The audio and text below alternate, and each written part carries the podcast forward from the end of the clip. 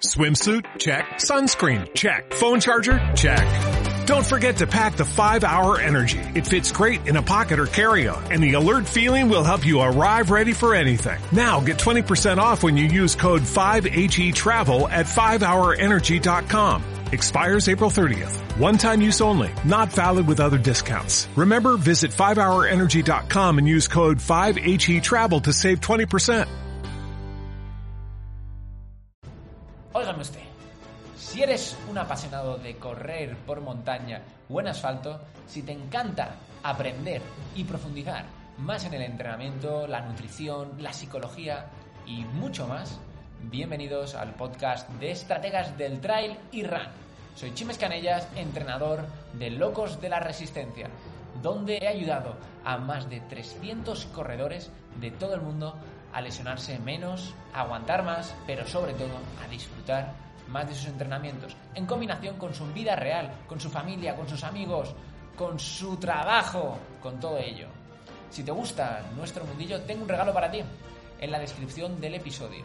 Así que lánzate a por ello. Te va a encantar. Además, te permitirá estar informado de cada uno de los episodios del podcast. Y nada más, quiero dejarte con el episodio de hoy que estoy seguro que lo vas a disfrutar muchísimo.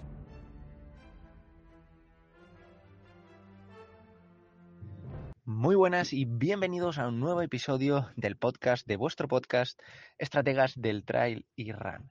En el episodio de hoy vamos a hacer algo muy, muy, muy diferente. ¿Por qué? Porque no voy a estar hablando yo solo y no voy a estar entrevistando a otra persona, sino vamos a hacer algo completamente diferente. Hemos extraído una pieza del podcast de Hijos de la Resistencia de mi compañero, de mi socio, de mi amigo Rubén Espinosa, entrenador y socio de lo que ya sabréis algunos, la Academia de Entrenadores de Resistencia Online.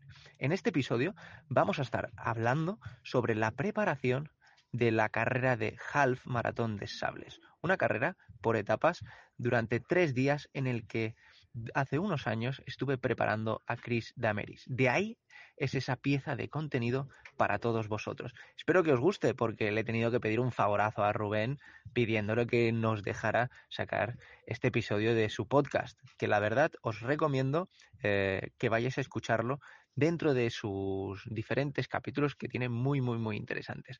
Os recuerdo cuál es su podcast, Hijos de la Resistencia. Espero que disfrutéis de este episodio. Un fuerte abrazo y seguimos a por todas. Muy buenas a todos, bienvenidos a un episodio más del podcast Hijos de la Resistencia. Hoy es, vuelve a ser otro día muy, muy, muy interesante en el que vamos a hablar de un caso real, vamos a hablar con un entrenador especialista eh, no solo en deportes de resistencia, sino más especializado totalmente en corredores. ¿Verdad que sí? Chim Escanellas. Chim, ¿verdad? Eso es, eso es. Lo pronuncias perfecto. Lo pronuncio perfecto. Muchas gracias, Chim, por estar hoy aquí conmigo y por venir a hablar, por tener la humildad de venir a hablar no de ti, sino de uno de tus casos de éxito, de uno de tus deportistas de este último 2019. Yo creo que al final eso es lo que nos tiene que representar a los entrenadores, ¿no? O sea, no hablar de nosotros, sino de nuestros deportistas, que al final eso es nuestro trabajo.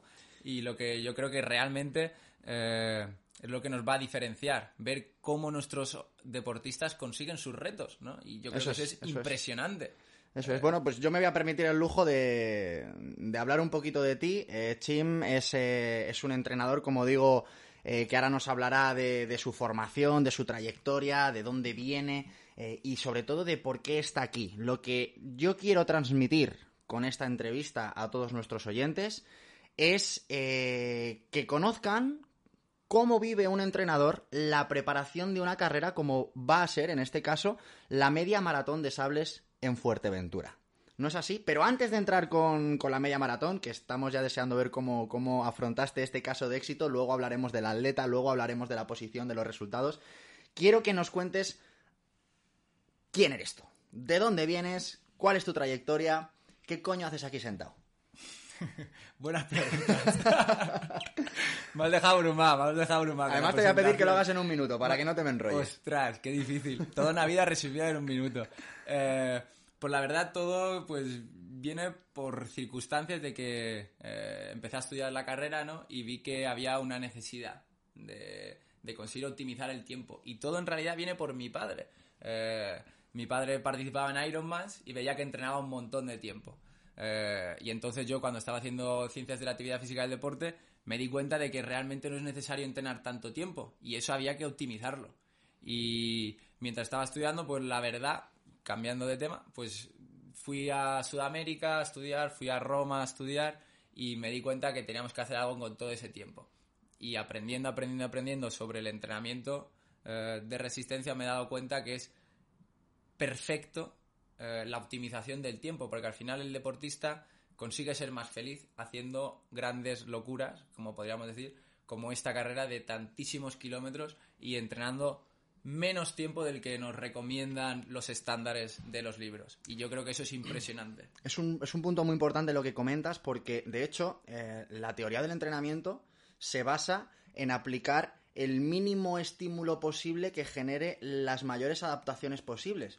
Y en, en, los deportes de resistencia, muchas veces esto se nos olvida. Nos gusta tanto entrenar, nos gusta tanto hacer kilómetros, que en muchísimas ocasiones se hace más de lo necesario para rendir a alto nivel. Y en esta entrevista vais a ver cómo el enfoque que le ha dado Chima a su deportista, a su atleta, en la media maratón de sables de Fuerteventura es bastante distinta a, lo que se suele ver, ¿no? Sí, sí, de hecho allí, eh, luego me lo contaba, que todo el mundo le decía que no se lo podía creer, o sea, que era imposible que hubiera entrenado tan poco. para los resultados que tuvo. Claro, claro. O sea, descarado, me lo dijo un montón de gente, no paran de preguntarme, pero ¿cómo puede ser que haya entrenado tan poco? Y al final yo creo que es que eh, son personas normales, o sea, no son profesionales, entonces tienen vidas normales y hacer un entrenamiento de 8 horas no es para personas con vidas normales, con un trabajo, una familia, una vida social. Al final, pues conseguimos lo que pasa en otros, en algunos deportistas, divorcios, eh, que no quieren trabajar, y yo eso sinceramente no lo quiero para mis deportistas. Inteligente por tu parte. Imagínate.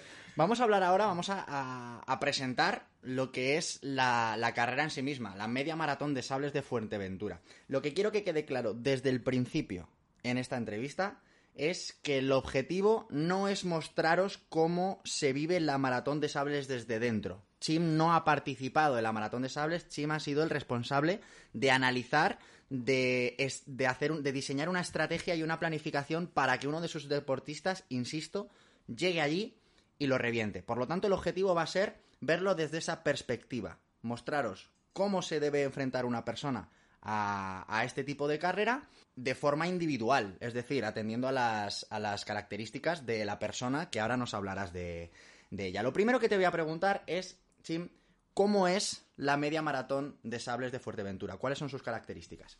Pues es una carrera por etapas, se divide en tres días eh, y son un total de 120 kilómetros acumulado en esos tres días.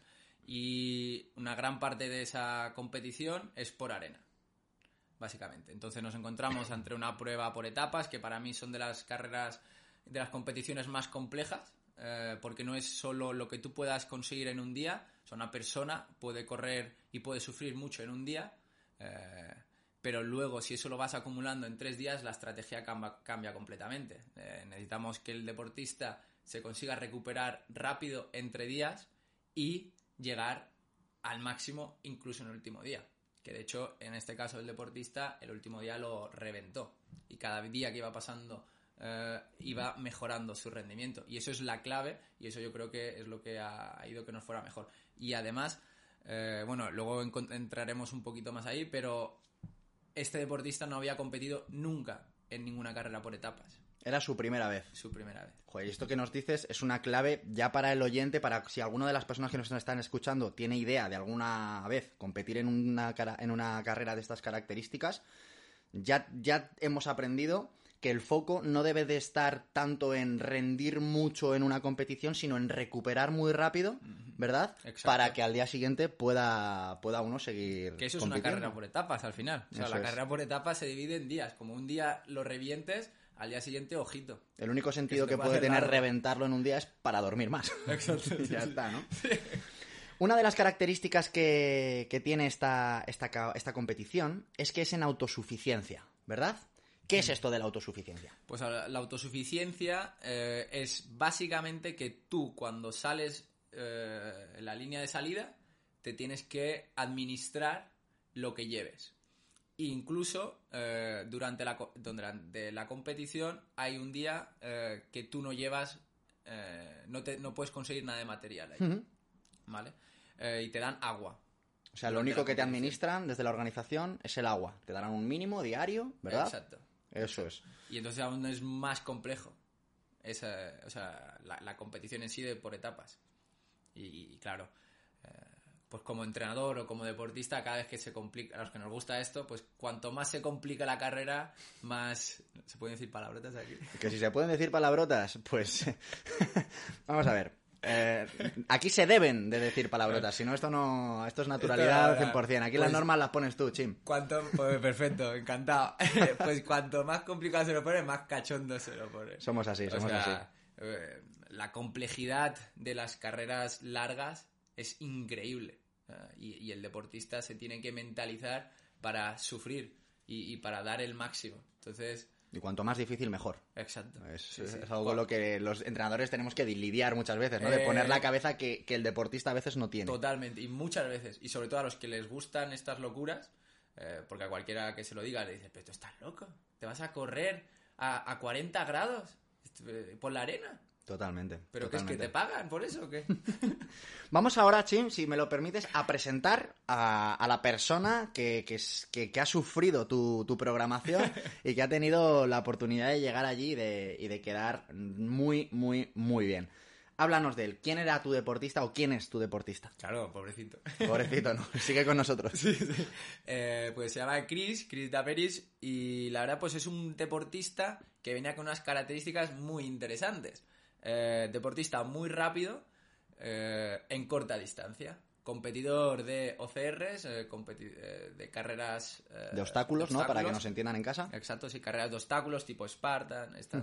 Eh, entonces, claro, nos pasamos a ese tipo de competiciones, o sea, este tipo de competición más largas y por etapas, cuando no había hecho ninguna. Una carrera que es mucho más larga y a él las mm, competiciones largas mm, no las conseguía aguantar eh, de bien, o sea, eh, Sí, cómodo. que- sí, sí, que, que perdía chispa en el momento en el que tenía que correr más distancia. Exacto. Entonces, claro, no, no, no, no es una cosa sencilla, sobre todo para ese tipo de deportista. Y encima, eh, cuando empezaba a acumular bastantes kilómetros en una misma semana, eh, pues el rendimiento y las molestias disminuían. Entonces, eso es lo que al final marca, yo creo que la clave cuando hacemos una, una preparación personalizada. O sea, todos estos detallitos, que es lo que consigan pues, el resultado que hemos conseguido con Chris, que la verdad que estamos muy, muy contentos. ¿Cuánto tiempo has tenido para preparar toda esta estrategia y esta planificación? Pues hemos estado juntos preparando concretamente esta competición. Dentro de este objetivo principal hemos estado preparando otros porque yo no quería que Chris dejara de hacer lo que le gusta también, que son las competiciones, o sea, las OCR, ¿no? Eh, y concretamente para este objetivo principal, cinco meses hemos estado pero incluyendo todo. Eh, ya te digo, objetivos principales, objetivos secundarios, porque yo al final lo que quiero es que estén haciendo eh, todo lo que les gusta. O sea, yo no les voy a dejar de decir, no, tú no hagas OCRs, pero si te gusta hacer OCRs. O sea, no, tú no los hagas. Ya. O sea, yo creo que eso es clave para mantener el deportista motivado Para que haya adherencia al proceso. totalmente. Eso es, o sea, eso me es. parece súper importante. Una de las, de las cosas que digo siempre es que el estado de forma que tenga un atleta el día cero en el que se propone realizar una competición es lo que va a marcar o lo que nos permite saber hasta dónde puede llegar. Entonces, la pregunta que te hago es, eh, ¿qué trayectoria traía Chris hasta el día en el que te dice, Chim, quiero ir a Fuerteventura a correr la media maratón de sables? Eh, un deportista entrenado. O sea, y eso tenemos muchísimo ganado. Me alegra mucho saber esto. Claro. O sea, eh, Chris estaba compitiendo, estaba eh, en, en las competiciones OCR, bueno, eh, por... Siempre se me olvida, tío. Por obstáculos, eh, venía haciendo... Lo de puedes decir primeras- en mallorquín. Ah, no te. Aquí no se entienden todos. Pues en estas competiciones estamos hablando de eso, de un deportista muy rápido que compete- compite en élite. O sea, no estamos hablando de un caso de un deportista que... eh, de, de las posiciones más retrasadas. compite en élite, pero tiene su, su trabajo, tiene Exacto, su... sí, tiene sí. su vida. Lo que pasa que ese tipo de competiciones, o sea, porque hay categorías, ¿no? Las competiciones OCR. Entonces, él compite pues en las que van a, a chapa. Vale, y vale, vale, entonces no estamos hablando de un deportista que vaya lento. O sea, es un deportista que va rápido, que tiene experiencia, que tiene kilometraje. Eh, yo al final lo que tenía que conseguir era que eso, que aguantara más tiempo y conseguir eh, que su umbral de sufrimiento se fuera más largo. Vamos, de hecho, ya veremos, hay unas características que, que yo creo que son detonantes. Un deportista de los que a ti como entrenador te ha puesto cachondo entrenar. Claro, claro, claro. O sea, si le dices, tienes que hacer, encima es un deportista muy disciplinado, que eso es lo que marca. eh, Eh. O sea, te hace el trabajo facilísimo, ser disciplinado. Y, y eso, básicamente. Fantástico. Cinco meses, has dicho que duró la, la preparación. ¿Cómo estructuraste estos cinco meses? En base a él. ¿Perdón? En base a él. Ah, en base a él. ¿A qué me refiero? A que yo muchas veces tengo programada una cosa y aunque sea muy disciplinado, le dicen, quiero hacer esta competición. Entonces se nos jode el planning. Sinceramente. Y Chris, es- como lo vas a escuchar, es así. Entonces, o sea, para cortarte un caso rápido, de repente una misma semana yo tenía una fase de descarga y coge y me dice, no, que vamos a... el- ellos no saben, ¿no? Eh, que yo tengo todo eso programado, eh, porque al final lo tengo que estar modificando pues continuamente dependiendo de lo que vaya pasando. O sea, yo eh, en su caso modificábamos el plan semanal y, y entonces eh, de repente el sábado le molestaba algo y tenemos que reducir la carga. Cuestión, que coge y me dice, Chim, que nos han liado y que nos vamos a una carrera que vamos a dar la vuelta a una plaza. La vuelta a una plaza. A una plaza, sí. O sea, literalmente igual eran, no sé, 500 metros dando vueltas a la plaza. Y venga a dar vueltas. sí, sí, eso es de locos, de locos, de locos. Entonces, eh, pues para modificando. Yo lo que intentaba con Chris es que, primero, eh, ir acumulándole kilómetros Ajá. y según fueran acumulando esos kilómetros, que se fuera sintiendo bien. ¿Vale? Yo veía que se iba sintiendo bien, íbamos acumulando más. Íbamos luego metiendo más velocidad y luego eh, ya nos. En el, ¿Te cuento ya al final? Sí, sí, sí, tú, tú, Vale. tú Eh, luego ya, a medida que nos íbamos acercando a la competición, yo iba ya más el periodo específico. O sea, es un modelo de toda la vida, pero ir adaptándolo a él. Vale. O sea, a especificidad, especificidad en su caso era arena. Entonces, cuanto más cerca estuviéramos de la competición, más entrenamientos en arena hacíamos. Eh, ¿Dónde primero, vivía Chris? Cuando... Vivimos en Mallorca. En Mallorca, vale. Claro, yo vivo en Mallorca, vive en Mallorca, entonces lo tiene cerca. Y eso es algo muy importante también. Eh, igual que, por ejemplo, digo otra cosa que esto igual no tiene, pero cuando hagáis competiciones en, nieve, eh, podéis hacerlo también, entrenar en arena. Yo, por ejemplo, eso también lo he hecho. Es una buena alternativa para buena el régimen de contracción es similar, ¿verdad? Exacto. Y, y entonces eh, se tenía que ir en arena y luego lo que tienes que hacer es ir metiendo poquito a poquito arena. La arena te revienta, entonces como tú, por ejemplo, estás preparando maratón de sables y te pones de un día de, de correr en asfalto a te pones a correr 10 kilómetros en arena, ya la has cagado. Te pasas a fascitis plantar en 0, coma. Muy progresivo ese cambio. muy, muy, muy progresivo. apuntar esto en casa. Esto es súper importante. Eh, poco a poco, igual, por ejemplo, hacía una tirada de 10 kilómetros y le metía un kilómetro. O le metía 3 minutos. Y ya está, suave, sin ningún. Y de ahí ya hemos pasado a ir que fuera adaptándose a eso de en extensivo, o sea, suave, sin nada, a met- ir metiendo series en arena, a ir metiendo carga de peso. Porque esto no lo hemos comentado, pero claro, ellos tienen que llevar una mochila y que llevan 10 kilos de peso. Entonces, igual que hacemos con la sobrecarga del entrenamiento, igual tenemos que hacer con la sobrecarga de peso. No podemos pasar de llevar 2 kilos en mochila, como hacen en las competiciones de larga duración, a pasar a llevar 10 kilos. Entonces, tú tienes que ir, el deportista tiene que ir ahí, eh, bueno, yo en su caso, en mi caso, que se lo decía yo, eh, tiene que ir aumentando el peso de la mochila. Básicamente porque al final va a tener que competir con eso y eso es como una capa más de su ropa. 10 kilos y 10 kilos con series, 10 kilos de farlek, 10 kilos de todo. O sea, al final todo el entrenamiento que hacía al final de la programación era todo con mochila. Totalmente. Sí, sí, sí. O sea, el- el- a no el- ser que, por ejemplo, claro, esto ahí ya nos metemos en, en cosas específicas.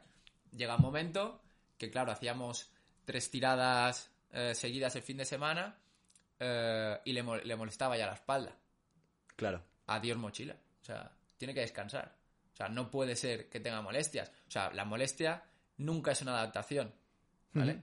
O sea, una cosa es el sufrimiento mental y otra cosa es que te duela algo. O sea, dolor es un eh, indicador de que algo no está funcionando. Eso hay que tenerlo mu- muy, en cuenta. O sea, nosotros no somos deportistas que intentan ganar masa muscular. Nosotros somos deportistas de resistencia. Importantísimo esto que acabas de comentar. El hecho de que la molestia no debe de ser una adaptación. Hay que llegar a. hay que adaptarse sin molestias al estímulo que queramos buscar. Muy A la importante. sobrecarga de entrenamiento, al final. Muy importante. Porque te limita. ¿Cuál ha sido el mayor kilometraje semanal que has llevado con, con Chris, teniendo en cuenta que la etapa más larga que él, a la que él se iba a enfrentar, ¿de cuántos kilómetros era? Si hacía 120 kilómetros en tres días, de media son 42 kilómetros a las... Bueno, 40 kilómetros eh, al día. Por lo tanto, eh, cualquier persona que nos esté escuchando puede estar pensando, joder, pues alguna tirada de 40 habrá tenido que hacer en un entrenamiento. Cuéntanos, ¿cuál ha sido el kilometraje semanal o la tirada más larga que haya podido hacer Chris? El kilo de locos, ¿eh? Eh, tenemos eso, 120 kilómetros, ¿vale? Pues la semana, semana, 7 días. Competición 120 kilómetros, 3 días. En 7 días lo máximo que ha hecho, 67 kilómetros. Esto es lo que deja con la boca abierta a todas las personas que él se va encontrando por allí. ¿Cómo Sí, sí. justificas esto? ¿Por qué has hecho esto como entrenador? Porque al final jugamos con la intensidad, ¿vale? Chris es un deportista que aguanta muchísimo la intensidad, pero no tanto el kilometraje. En cuanto sumábamos varios días eh, con kilómetros, me parecían las molestias. Entonces, yo tengo que jugar con eso. No puedo dejarle que haga muchos kilómetros, pero sí que meta mucha caña. Básicamente, lo que todos conoceremos como un hit, un RST, un SID, que es al final que el deportista vaya a tope, a full, durante un periodo de tiempo muy corto. Entonces, ese tipo de entrenamiento en Chris era perfecto. Básicamente, por lo que he dicho. Muchos kilómetros, molestias. Pocos kilómetros con intensidad, va genial. Y bueno, recordar que la intensidad, al final tu cuerpo, cuando hacemos mucha intensidad, tu cuerpo necesita mucho tiempo para recuperarse. Eso es, eso es. Y La, pregunta que yo te haría como entrenador, eh, por tocarte un poco las narices, Me es... parece genial. em, hay adaptaciones que se consiguen eh, haciendo rodajes largos, entrenamientos extensivos, largos a baja intensidad, como puede ser eh, la, la economía, mm, densidad mitocondrial, etcétera, etcétera. ¿Qué ha pasado con esas adaptaciones? ¿No las has querido buscar porque has considerado que no era una carrera tan larga como para necesitarlas? ¿O directamente tú has considerado que estaría justificado, porque tú eres su entrenador, eh, que, que te la jugabas con él, con él a ver cómo salía? Claro, entonces te la lanzo yo a ti también. Lánzamela tú a mí y bueno, si, Tío, si se ¿cuánto corta el audio es que nos hemos pegado. ¿Cuánto, ¿Cuánto consideramos que no es largo?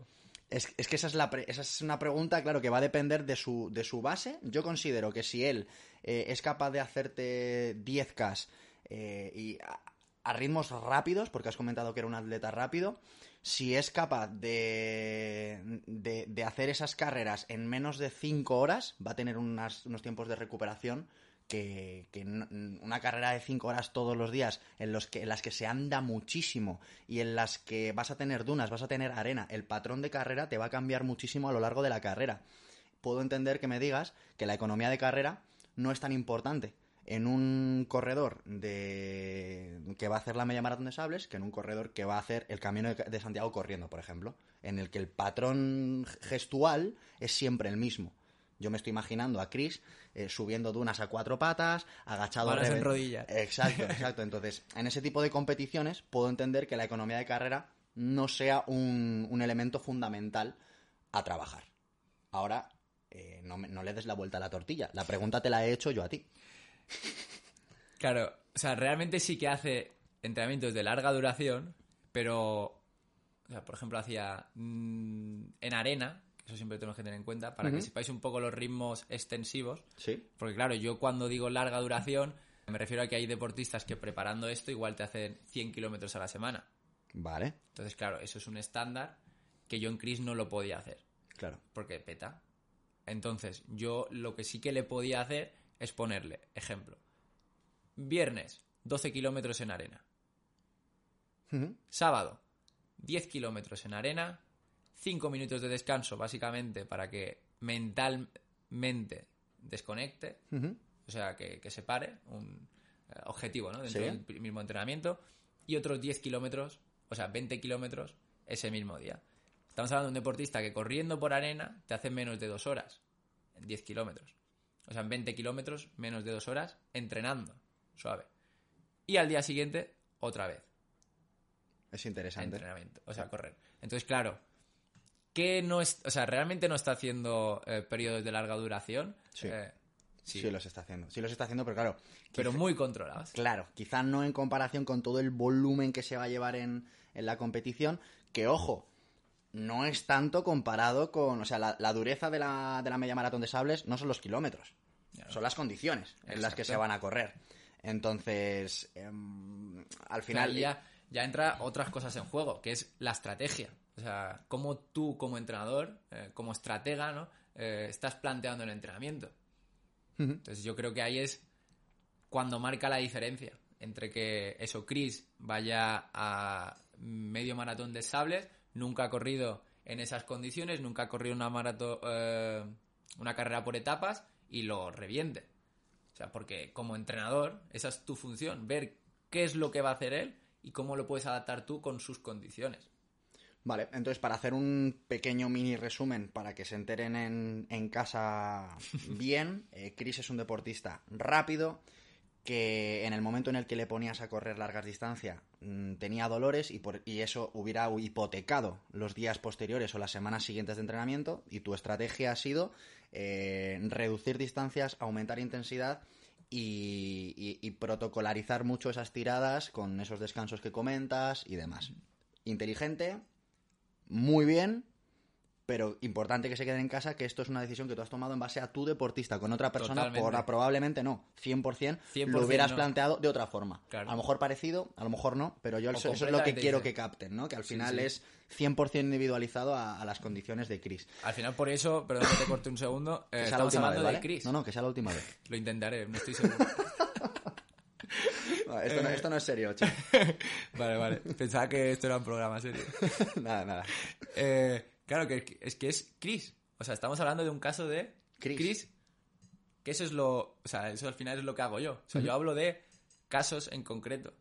Y yo creo que eso es lo, lo más importante. Desde luego, totalmente de acuerdo. Háblanos del entrenamiento de fuerza. ¿Cómo lo has enfocado? Pues muy fácil. No he hecho nada. ¿Por qué? Fuera, fuera de mi programa. Fuera de mi programa, Chim. No, no, no. Te lo digo en serio. Joder, qué putada. A ver, no, no, no. lleváramos aquí. No, a ver, básicamente, eh, como os decía antes, mm, Chris es un deportista que hace competiciones por de obstáculos, ¿no? Entonces, además de eso, eh, va a un grupo de entrenamiento. Entonces, Chris me dice, yo quiero ir martes y jueves a, hacer, a, a practicar la técnica con mi grupo de entrenamiento. Y yo quiero que Chris haga martes y jueves entrenamiento con sus amigos en ese centro de entrenamiento. Y yo no quiero que Chris hipoteque eso para preparar esa carrera. Luego, ya cuando nos estamos más acercando a la competición, ya le digo, creo que fueron seis semanas antes, que le dije, Chris, se acaba. O sea, tenemos que ponernos ya serios solo en esto, en este tipo de entrenamiento. Chris es un deportista que está fuerte, tiene buena masa muscular y encima eh, hace, o sea, no, no es que él re- levante 200 kilos, ¿sabes? O sea, me refiero que no es que es un deportista que haga fuerza y que haga fuerza lento, sino es un deportista que los movimientos de eh, que hacen en los entrenamientos yo los conozco, o sea, porque conozco dónde entrena y todo eso. Pero cuando dices que entrenaba con algunos amigos, antes has dicho técnica, que... que Técnica de obstáculos. Va- vale, vale, vale. Yo me, nos estábamos imaginando, supongo que en casa también técnica de carrera y estaba y yo estaba pensando, ¿y la fuerza dónde está? O sea, ¿dónde? Técnica de obstáculos, Vale, vale, o sea, que, que obstáculos. O sea, haría crossfit o algo similar. Exacto, entrenamiento Vale. este que se llama Funciona, Vale, o eh, sea, de... vale. de la te- sí. Pues ahora me llevo la pelota a mi terreno. Chima ha dicho que no entrenaba la fuerza. Significa que él no se la planificaba porque Exacto. él luego iba a hacer sus. eh, haría elementos gimnásticos, haría sus cargadas, haría sus historias dentro de lo que es la actividad del crossfit con sus amigos. Y tú ahí Totalmente. no te has querido meter para no quitar la adherencia. Exacto. Fantástico. O sea, para mí es súper importante eso. eh, que ellos puedan hacer. O sea, yo al final lo que intento es gestionar su tiempo. Fantástico. básicamente. Si acabas todos los entrenos cansado, si sientes que no estás mejorando o no sabes cómo cuadrar tu vida deportiva con tu trabajo, con tu familia o con tu vida social, ¿a qué esperas? Hemos ayudado a más de 300 corredores a través de Internet. Y esto no es casualidad. Deja de pensártelo y afronta la solución. El equipo StraTrain va a ayudarte a conseguir que disfrutes muchísimo más de tus entrenamientos. Te trataremos como si fueras nuestra familia. Realmente es así. Para el podcast, vete a la descripción del programa y literalmente mándame un WhatsApp y vamos a ver si realmente podemos ayudarte en tu caso en concreto. Porque no cogemos a todo el mundo, solo a las personas que de verdad podemos ayudar. ¿Cómo has enfocado la parte mental de, una prueba que, que en otras circunstancias no sé si hubiera tenido más o menos importancia, pero que una vez que me dices que era su primera carrera por etapas, creo que es algo a mí me hubiera, me hubiera preocupado. Decir, Sí, sí, de hecho a mí también me preocupó. ¿y cómo, cómo, lo, cómo lo afrontaste? Eh, por suerte, eh, Chris tiene muy buenos amigos y cuando hacía ese tipo de entrenamientos extensivos, pues la acompañaban.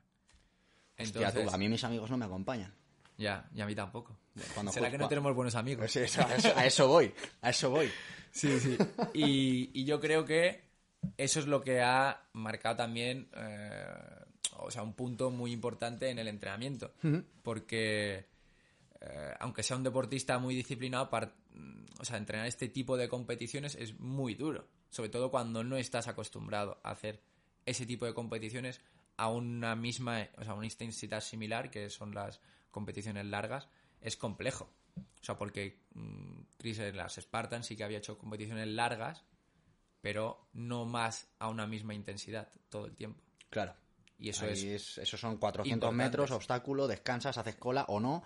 Otra vez son más como carreras por intervalos. totalmente. Claro. Totalmente. Claro, Algún claro. día podríamos hablar de ese tipo de competiciones. Sería y- interesante. Y las desgranamos. Vamos a dejar a la elección de la gente. Si no recibes más de 15 comentarios en iVoox pidiendo esa, esa charla sobre entrenamiento de obstáculos, no vienes más aquí. Me cago en la leche. Pues Por- vamos por- a por los Porque un tío, 20. un tío que, entre- que no entrena a la fuerza, que dice palabrotas. No, no, sí, no, por ahí no puedes ir. Tienes razón, pues habrá que conseguirlos. habrá que conseguirlos. Dos, particulares, dos particularidades súper importantes de, de la media maratón de sables. El calor y la arena. ¿Cómo has conseguido adaptar a Chris a estos dos aspectos? Lo de la arena ya nos lo has contado, eh, y más viviendo en Mallorca, pues tendrías eh, esas facilidades. Luego te voy a preguntar cómo me hubieras entrenado a mí viviendo eh, en el ensanche de Vallecas eh, en Madrid, ¿no? Porque aquí arena poca. Pero el tema del calor, ¿cómo, cómo hiciste esa aclimatación? Eh, esta es una pregunta muy fácil, Rubén. Bueno, pero yo te la- Estábamos en verano, tío. Joder. Estábamos en verano, entonces, claro, los entrenamientos de larga duración eh, los hacíamos perfectamente eh, en esas temperaturas. De hecho, menos mal, yo creo que es las fechas que eh, han escogido para la competición, Septiembre, ¿verdad? claro, entonces eran muy, muy inteligentes por parte de la organización. La maratón de sables, la larga, la del Sáhara, es en abril. ¿Cómo hubieras planificado eso, el calor? Venga, a Pues- ver si ahora es fácil. Sí, también te la hago. Ah, Estoy en Mallorca, ya hace calor todo el año, ¿no? No, sí, no, pero es broma. Eh, igual que el calor, eh, te la contesto, te la contesto. Porque de hecho es algo muy interesante que se empezó a estudiar eh, cuando los futbolistas se iban a competir en eh, sitios de mucho, mucho calor. Entonces, igual que que se aclimata a la altitud, hay una aclimatación al calor. Entonces, los deportistas, cuando van a competir en lugares que hay mucho calor, se debe realizar una aclimatación al calor.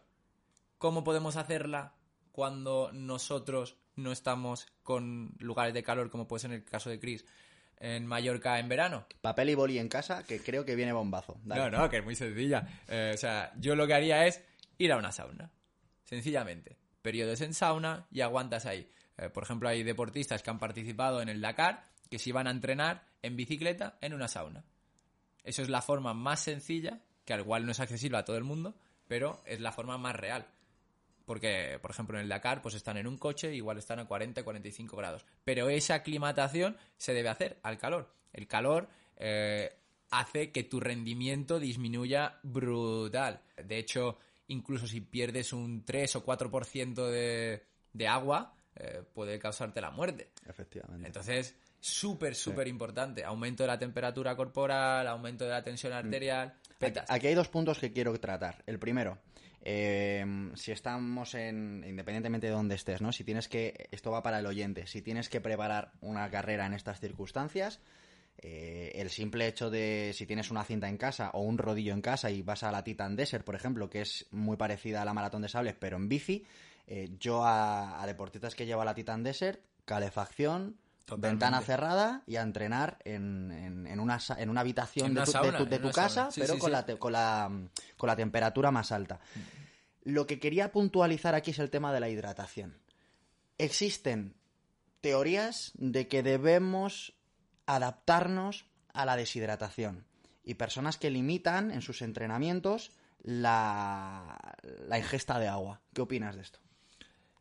Que es una locura. O sea, tú tienes que intentar beber lo máximo posible. Eh, lógicamente, dependiendo de las características de la prueba, será más complicado o menos complicado. Pero una deshidratación es un problemón, tanto a corto y largo plazo. O sea, hay deportistas que se desmayan, que, que vomitan por estar deshidratados, mareos, sensación de eso, náuseas, tal. No debemos de buscar la adaptación a la deshidratación. No debemos de intentar entrenar sin beber agua, por mucho que luego en la competición pueda surgir esa situación. Es algo que no debemos de jugar porque nos jugamos la vida. Totalmente, totalmente. O sea, es Eso un es. problema, de verdad. Me gustaría contactar con Chris para preguntarle a él personalmente cómo ha llevado este tema del calor y, y de la arena en las dunas. Así que lo vamos a hacer, por supuesto, aquí en Hijos de la Resistencia no hay nada imposible eh, y os lo vamos, os vamos a dejar su versión. Aquí la tenéis. Bueno, la verdad es que el calor yo creo que eh, lo hemos llevado bastante bien. Toda nuestra preparación eh, se centró aquí en verano en Mallorca, con lo cual las temperaturas siempre oscilaban entre 25 y 35 grados en los entrenamientos, siempre de forma controlada, por supuesto. Eh, entonces, eh, no, no me sorprendió tanto el calor. Lo que sí que me sorprendió más, tampoco sorprender, ¿no? Porque en la teoría sí que te lo sabes, pero una vez que empiezas a correr en la Half Maratón de Sables, eh, te empiezas a dar cuenta que no hay sombra. Yo creo que es um, lo que más te mata en, las carreras. el, el no tener un momento de tregua del sol, ¿no? ¿no? No hay un momento de refrescarse, no hay un momento que entres corriendo eh, entre árboles en un bosque y, y te dé así un poco de descanso, sino que es bastante abrasador y realmente hasta que no llegas a meta mm, no encuentras o difícilmente encuentras un momento de sombra. Em, creo que eh, eh, las dunas y la arena, eh, más que nada, sientes cada vez que, que- que estás en una duna o que si estás en un terreno arenoso, sientes un poco como si estuvieses arrastrando eh, un elefante, ¿no? Entonces se, se hace como más difícil avanzar y, y claro, hay, hay momentos en que ves paisajes impresionantes, totalmente impresionantes, probablemente de los más bonitos que haya visto en mi vida, pero claro, tampoco ves el final del camino y, y- y te planteas a ver eh, cómo, qué, qué vas a hacer para llegar hasta el final y cuál va a ser la estrategia del momento de si caminar, de si correr, de si pasos cortos, eh, am- amplios, eh, intentando siempre coger las pisadas del de delante, pero muchas veces no se puede y bueno, es, eh, es más que nada la, la dificultad para avanzar, ¿no? Uno de los grandes problemas que suelen tener estos atletas eh, son las temidísimas ampollas que yo he sufrido cuando he hecho el Camino de Santiago corriendo y que, y que no molan nada. ¿Le diste alguna indicación a Chris sobre este tema? ¿Era algo que te preocupaba? Porque, mm, vamos, mm, no hay más que ver los vídeos ¿no? de, de- de promoción de la Maratón de Sables o de la Media Maratón de Sables, que la gente sale ahí con los pies reventados. Sí, sí, sí. La verdad es que es un gran problema de muchos, muchos, muchos deportistas. Por suerte, en el caso de Chris, no fue un problema, pero puede serlo. O sea, yo creo que la clave para eso es que haya una buena transpiración, que la, eh, que la zapatilla no baile, Importante. eh, porque al final una ampolla es por una fricción que ha tenido el pie eh, y se, se, se crea la ampolla. Y luego, súper importante, que de hecho algunos de los deportistas que conozco que los ha sacado de, de la competición es que no te entre arena en el zapato. Eso también es súper importante. Qué fácil es decir eso, Sí, sí. pero vete ahí a, a las dunas. Pero, que claro, pero tienes unas, como unas membranas que hacen que no te entre tanta, tanta las, pa- arena. las polainas, ¿no? Las polainas, Eso es. exacto. Entonces eso yo creo que, bueno, si te vas a una competición de este estilo sin polainas... Eres un suicida. Pero totalmente. O sea, yo creo que eso es también muy, muy importante que lo tienen que tener en cuenta los oyentes. Uno de los grandes problemas eh, que también tienen, la autosuficiencia, que la hemos comentado antes. ¿Hicisteis alguna planificación de, la comida, de qué te tenías que llevar, cómo lo tenías que ingerir, en qué momento? Bueno, en este caso yo no tuve que hacer nada porque a Chris le, ayudaban eh, con el tema de la alimentación, y, eh, o sea, de la nutrición, pero yo normalmente les doy unas cuantas pautas para que ellos tengan en cuenta. Básicamente, eh, un deportista de cuando hace competiciones de larga duración eh, tiene que consumir unos 60-90 gramos de carbohidratos por hora y que estén muy, muy, muy bien hidratados. Eh, No, eso es no, importante. le, no le llevaste la nutrición. No. No, no entrenaste la fuerza. Tío, ¿qué, cojo- qué coño hiciste? Únicamente mi trabajo. Bueno, Chris, pues vamos a preguntarle a él, ¿no? Chris, ¿cómo era tu alimentación y qué llevabas en la mochila? En la mochila básicamente teníamos que llevar eh, una serie de eh, una serie de artilugios que la organización eh, nos obligaba a llevar por seguridad eh, en casi todo y cosas como pues el saco de dormir la cuchara cuchillo todo en uno para tu poder de- después comer eh, bueno lo típico es eh, silbato manta térmica eh, brújula bueno todo lo que pueda hacer falta en un desierto, todo, todo, todo lo llevábamos encima. Em, claro, siempre intentando mantener el, el peso de la mochila lo más bajo posible, porque claro, puede penalizar mucho para una carrera que en total eh, sumaban 120 kilómetros.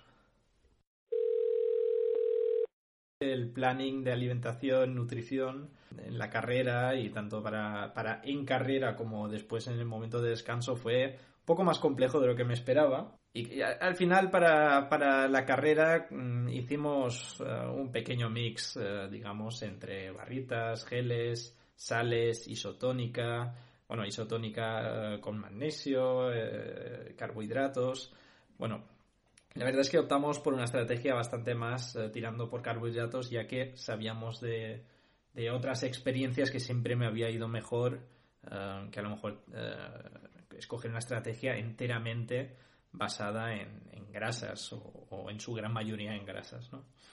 Um, tiene esta carrera tiene lo peculiar en el que te dan 5 litros de agua cada día con los cuales tú te tienes que administrar.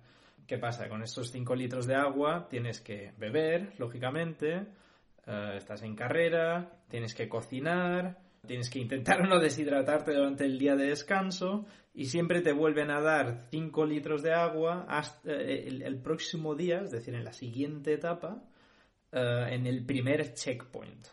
No te dan los 5 litros de golpe, pero sí que los vas consumiendo, ¿no? Entonces, por ejemplo, llegas al primer checkpoint todavía con el agua del día anterior que tú has tenido que guardar para el inicio de la carrera. Y, eh, claro, para alimentarnos, eh, después en el campamento, eh, teníamos que comer comida liofilizada. Claro, comida liofilizada es como, es como una especie de comida deshidratada, para que la gente se haga la idea, pero bueno, es un proceso diferente, para el cual necesitas agua, necesitas eh, coger la comida liofilizada, eh, juntarla con agua y calentarlo, ¿no? Entonces hacía falta eh, hacer un fuego, hacía falta pues el, cocinarlo, el calentarlo y después comérselo. Y claro, eso no está proporcionado por la organización, como era una carrera de, de- autosuficiencia, sino que lo teníamos que llevar nosotros en la mochila, lo cual, claro, es una dificultad añadida, ¿no? Porque empiezas la primera etapa con alrededor de 6 kilos, 6 kilos y medio eh, en la espalda. Vuelvo contigo, Chim. ¿Hasta qué punto crees que es importante diseñar una estrategia de la carrera en función al recorrido que van a tener en cada etapa? ¿Es importante? ¿Pudiste hacerlo? Porque no supisteis los recorridos hasta apenas enfrentaros a la, a la, prueba, que esta es otra de las cosas que deben de saber las personas que nos están escuchando. En este tipo de pruebas, tú sabes el número de días que vas a correr, sabes los kilómetros totales que vas a hacer eh, a lo largo de todas las etapas y sabes que va a haber una etapa en concreto que va a ser non-stop, otra que puede ser de orientación, otra puede ser modalidad maratón, en función de la carrera, pues te van diciendo un poco por encima, pero el recorrido como tal, la orografía no la conocías, ¿verdad? No, no, no la conocíamos, eh, pero al final yo las indicaciones que le di a Chris, eh, nos encontráramos lo que nos encontráramos, era ir de menos a más. O sea, que aguantara el tipo, que eso es muy complicado para deportista, para un deportista como Chris, que es eh, está acostumbrado a competiciones cortas y muy rápidas. Entonces, para mí era que no se fundiera el primer día. De hecho, el primer día fue muy duro para él, fue de los días más duros. Eh, pero a medida que iban pasando los otros días, pues se iba encontrando mejor. Y yo creo que eso es muy importante, que él como deportista sepa gestionarlo bien aunque mis indicaciones sean de un estilo, el deportista tiene que eh, saber lo que tiene que hacer. Eh, yo lo que le dije es lo que te los estoy comentando, de menos a más, pero luego él tiene que ir viendo. O sea, estamos hablando de que él iba a competir, no es que se iba a pasear. Eh, su objetivo era hacer, un, hacer menos de top 30. Todavía no vamos a decir el resultado. Vale, vale. Pero el objetivo, ya lo acabas de desvelar, era top 30. Eso es el que me llegó a mí cinco meses antes y me dice, Chim, nunca he hecho una competición por etapas, but, pero quiero hacer un top 30. Bueno, eh, ambicioso, ambicioso teniendo en cuenta que la edición de 2019 fue la que ganó Chema Martínez, había muchísimo nivel en esa, en esa competición. Y, bueno, antes de decir el resultado de, cómo fue esa carrera, eh, te voy a hacer otra pregunta seguro que tuviste alguna dificultad a lo largo de todo el, de todo el proceso, a lo largo de todos estos cinco meses. ¿Recuerdas alguna dificultad en concreto que, te hayas encontrado como entrenador? ¿Alguna, ¿Alguna anécdota en este sentido? ¿O has sido tan metódico y tan ejecutor que no has tenido ningún tipo de dificultad? O sea, al final... Quizá con la nutrición o la fuerza, ¿eh? ese tema ha sido sencillo, ese tema ha sido sencillo. Eh, no, básicamente eso, que cuando le aparecían molestias teníamos que ir cambiando la... Eh, básicamente eso, cuando aparecían molestias teníamos que ir cambiando la carga. Eso yo creo que era el principal eh, limitante, si lo podemos decir de alguna forma. pero bueno, no, no pasa nada. Hay muchas formas de seguir entrenando. Mm, la verdad es que cosas anecdóticas, aparte de la que de repente se me planta un día y me dice, he dado una vuelta a la plaza, yo digo, bueno, pues al menos, ¿sabe lo duro que es dar vueltas y vueltas a una plaza? A una plaza. Y por ejemplo, hizo eso y al día siguiente le molestaba los tobillos. Me cago en la leche, es que esto, gente, no se puede salir de... No, se, no se puede, no se puede. Pero todo te ayuda, todo te ayuda, sobre todo a nivel mental, ese tipo de locuras. Eh, les ayudan. Y tenemos que dejárselas hacer también. Desde luego. Seguro que si le preguntamos a Chris eh, cuál ha sido la mayor dificultad que se encontró él en la carrera, la respuesta es otra. Vamos con ella. Creo que la mayor dificultad, no sé si llamarlo dificultad, pero fue intentar identificar cuáles eh, eran las características de cada etapa porque el día antes de empezar eh, te dan el roadbook que te pone los recorridos, te pone el porcentaje de eh, camino arenoso, rocoso, etcétera, tal. digamos que te expone la carrera con más detalles, pero hasta el día antes tú no lo sabes. Entonces, eh, resulta, bueno, yo lo divido como en, en, tres etapas diferentes. La primera, que, que, en este caso fue la dura, de alrededor de unos 30 kilómetros, pero empezó a las 12 del mediodía, no había sombra, eh, playa con arena muy profunda, eh, bueno, mucho calor y, claro, sobre todo la primera experiencia de, eh, de, autosuficiencia en el desierto, en carrera, compitiendo contra, contra otras personas. la segunda fue de resistencia. eran aproximadamente 60 kilómetros Em, y claro, fue lógicamente la más larga, eh, tienes que buscar un ritmo de carrera más bajo, eh, tienes que intentar aguantar, tienes que intentar no sobrecargarte.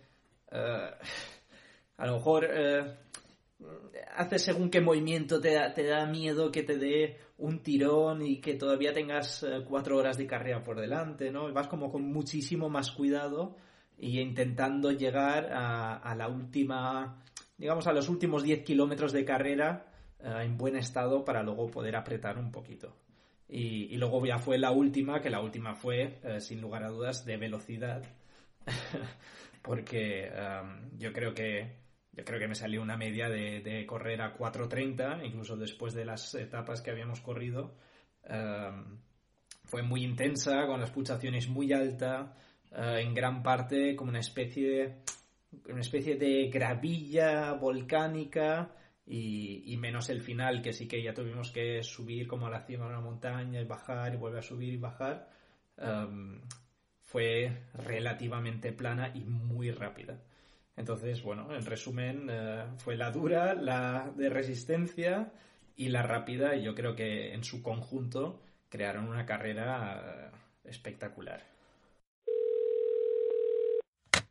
Joder, la verdad es que es increíble todo lo que nos está contando Chris. Eh, desde aquí le doy las gracias por formar parte de esta, de esta entrevista. Sigo contigo, Chim. Em, saliéndonos un poco del caso que has tenido con, con Chris, em, si esta carrera te la hubiera planteado una atleta, una corredora, en vez de un corredor, una chica, eh, ¿hubieras cambiado algo en la preparación? Esta pregunta te la hago para todas aquellas mujeres que nos puedan estar escuchando y que tengan intención de competir en alguna carrera similar, que sepan si hay alguna consideración que ellas deban de tener por el, por el hecho de, de ser mujeres. Totalmente. O sea, primero de todo, lo que tenemos que saber como entrenadores, sea para esta competición o sea para otra, es la menstruación. O sea, cuándo es el periodo en el que nuestra mujer eh, va a tener eh, el periodo. Entonces, eso puede limitar eh, en ese momento nuestro entrenamiento. Y tenemos que saber cuándo es y preguntarle a ella si le afecta. Que luego Porque- es muy individual. Exacto. Yo a todas mis deportistas se lo pregunto, a muchas les afecta y a muchas no. Entonces yo creo que eso es muy, muy, muy importante saberlo. Y también, súper importante, a medida que nos vamos acercando a la competición, si nos va a caer esos días.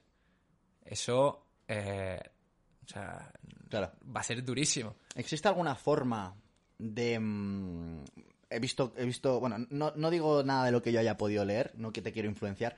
Te hago la pregunta como si no supiera nada de esto, ¿vale? Eh, ¿Existe alguna manera de modificar el- la fecha en la que vaya a, a- a tocar, ¿no? La, la menstruación para con- reconducir ese, ese ciclo de forma que no caiga en la competición? Sí que lo hay, pero yo creo que eso eh, dependerá del nivel de tu deportista. O sea, si mi deportista es amateur, mala suerte. O sea, yo no le quiero cambiar su ciclo menstrual y no quiero modificarle eh, su vida, sinceramente. Si es de alto rendimiento, yo sí. Porque al final vas a competir y vas a darlo todo ¿Y cómo lo haces? con la píldora. Fantástico. Qué sencillo, ¿eh? Bien, em, yo creo que ya hemos desgranado bastante el caso de Chris. Yo creo que ha quedado bastante claro cómo has afrontado esta competición.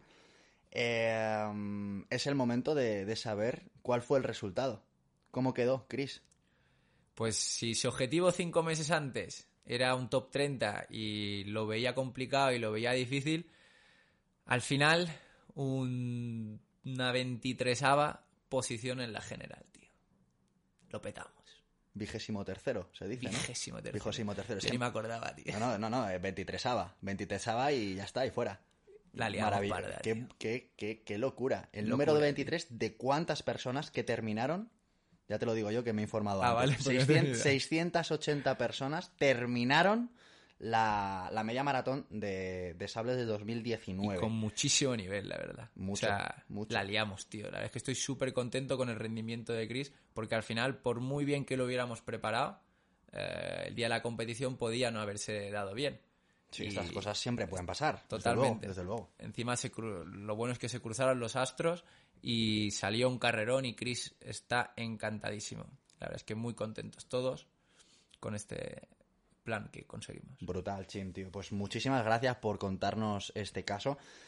Antes de despedirme de ti, eh, quiero comentarte una pregunta que me han hecho por redes sociales. El otro día, bueno, el otro día, antes de grabar esto, ayer coincidimos, coincidimos en un, en un evento maravilloso Em, en el que tuve la oportunidad de desvirtualizarte y aprovechamos para lanzar una pregunta a, nuestros seguidores por redes sociales, aprovechando que hoy te iba a hacer la entrevista. Y una de las preguntas que me ha llegado eh, y que, he dicho, esta pregunta se la tengo que hacer a Chim porque no sé por qué me da que va a ser especialista en esto, es la siguiente.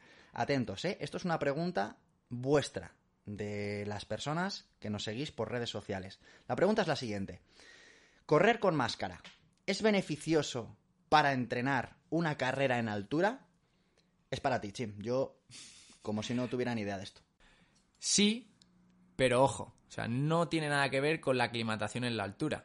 Eso es súper importante.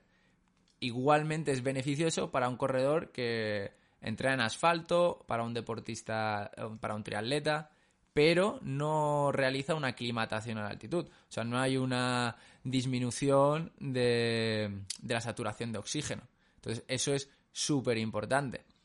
O sea, por lo tanto, resumiendo, Ojo que la pregunta dice correr con máscara. El entrenamiento de la respiración, de esa, de esa, musculatura respiratoria que te va a permitir inhalar más aire y por lo tanto introducir más oxígeno en los pulmones, se debe de hacer en reposo, se debe de hacer corriendo. Si nos puedes dar alguna indicación más sobre este tema. Claro que sí. El entrenamiento de la musculatura inspiratoria, primero de todo la tenemos que hacer en reposo, mm, dos veces al día, por la mañana y por la noche, 30 inspiraciones y luego lo que tenemos que ir realizando es metiéndola en, entrenamiento normal y corriente. Perfecto. Pues ahí quedan esas indicaciones de... Es que estoy yo ahora como para llevarte la contraria. Si has hecho un trabajo de fin de máster sobre eso, pues ¿qué te voy a decir yo? Amigo, o sea, no puedo decir absolutamente Señor, nada. sí, sí, no, hombre, pero dime algo, dime algo. Dame caña, dame caña. Me, encantan tus respuestas, Chim. sí, sí, te voy, a decir, te voy a decir más, te voy a decir Venga, vamos. ¿A cuántos deportistas has entrenado este último año? 100 deportistas. Bueno, más de 100 deportistas. Más de 100 deportistas. De locos. Esto a mí me alucina. Esto a mí me alucina porque yo soy incapaz de llevar a más de 15 y, ni puedo ni quiero. O sea, no sé el modelo que has inventado, no sé cómo lo gestionas, pero has llevado a más de 100 deportistas y, has calculado, esto no te lo, te lo pregunto para que lo comentes, pero ya me lo has contado a mí eh, fuera de, de micro, el porcentaje de éxito que has tenido es abismal. Sí, o sea, a ver, básicamente puedo llevar a tantos deportistas porque es mi único trabajo y me encanta. O sea, yo disfruto pudiendo ayudar a tanta gente en sus objetivos principales, ¿no? Y la verdad la hemos liado porque, lógicamente, pues he calculado porque sabía que había mucha gente y digo, voy a mirar cuánta gente. Iba calculando, iba calculando. 90% de éxitos este año, tío. 90%. Ojo, que si entrenas a 10 y te falla uno, eh, es que es muy fácil que te falle uno. Muy fácil. O sea, que de 100 solo te fallen 10 mm, y hay que tener en cuenta que un proceso de entrenamiento es 50-50. 50%, tu trabajo y 50% que el, que el deportista ejecute y, haga lo que tú le pides. O sea, me parece un porcentaje muy alto para llevar a tanta gente. Sí, sí, o sea, yo creo que la clave del éxito que hemos conseguido este año, eh, y hablo en plural porque me refiero tanto a mí como a mis deportistas, es la personalización. O sea, sin que yo supiera eh, qué días pueden trabajar, o sea, qué días pueden entrenar, cuánto tiempo tienen de entrenamiento, no habría conseguido este éxito. O sea, para mí mm, la causa del éxito es la gestión del tiempo que he conseguido. O sea, si como Chris hemos comentado, si Chris quiere ir a, los martes y los jueves a hacer carreras por obstáculos, que las haga. Si quiere ir en bicicleta el domingo, aunque no tenga nada que ver con la competición, lo que sea que quieran hacer, tienen que hacerlo. eso es clave para mantener a un deportista a lo largo del tiempo entrenando. Y yo quiero deportistas para toda la vida. Qué bien te ha quedado. no, no, me encanta, me encanta. Tiene que, tiene que ser así, claro que sí. Pues Chim, muchísimas gracias, de verdad, tío, por, por venir aquí. Estás en tu casa y puedes venir aquí las veces que quieras. Yo te saco las luces, yo te saco el micro y nos ponemos tú y yo aquí a decir palabrotas sin, sin ningún problema. Muchas gracias por estar en el programa, por aportarnos tanto y... Ah, importante, antes de, antes de despedirte. Abajo, en la descripción, os voy a dejar ahí las redes sociales y la página web de Chim para todos aquellos que queréis contactar con él y contratarle a él en lugar a mí. ¿Eh? ¿Qué te parece? Me parece genial. Es que me encanta recomendar a mi competencia, es maravilloso. Es que todo, todos juntos podemos más. Me podemos encanta, ayudar más Me gente. encanta. que Si, te- si tengo que recomendar un entrenador, de verdad, y esta- esto ya no lo digo de broma, acudir a Chim porque es un grandísimo profesional y os va a ayudar muchísimo de forma muy, muy, muy individual. Muchísimas gracias. ¿Quieres despedir tú? No, te voy a dejar a ti que es tu casa. Así me gusta. Al César, lo que es del César. Bueno, pues entonces despido yo. Pero no sin antes recordaros que si aún no lo habéis hecho, ya estáis tardando en ir corriendo a la web www.rubenespinosa.com y suscribiros a la newsletter Hijos de la Resistencia, a través de la cual os mantendré informados de todo el nuevo contenido que vaya sacando por y para vosotros. Nuevas píldoras de un minuto, nuevos episodios, nuevos episodios del podcast, eh, formaciones, clases de audiofeed, todo lo que vaya generando y todo lo que tenga para vosotros os lo enviaré a través de esa gran comunidad que llevamos creando desde hace ya unos años.